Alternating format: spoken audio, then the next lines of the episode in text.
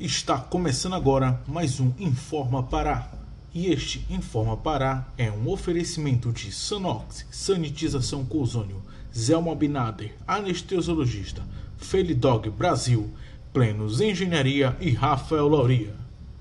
Rodoviários aceitam negociação e greve chega ao fim na Grande Belém.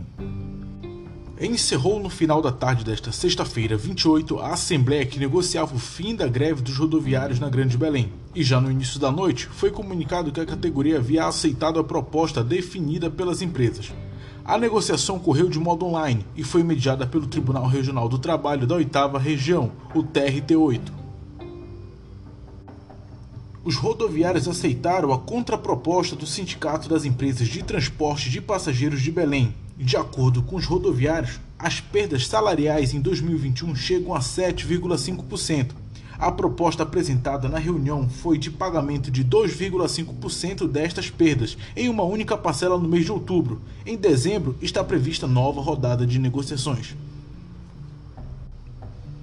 A greve dos rodoviários iniciou na quarta-feira, dia 26, quando os trabalhadores de Belém, Ananídeu e Marituba não entraram em acordo com o sindicato dos patronais e decidiram pela paralisação. E esse foi mais um Informa Pará.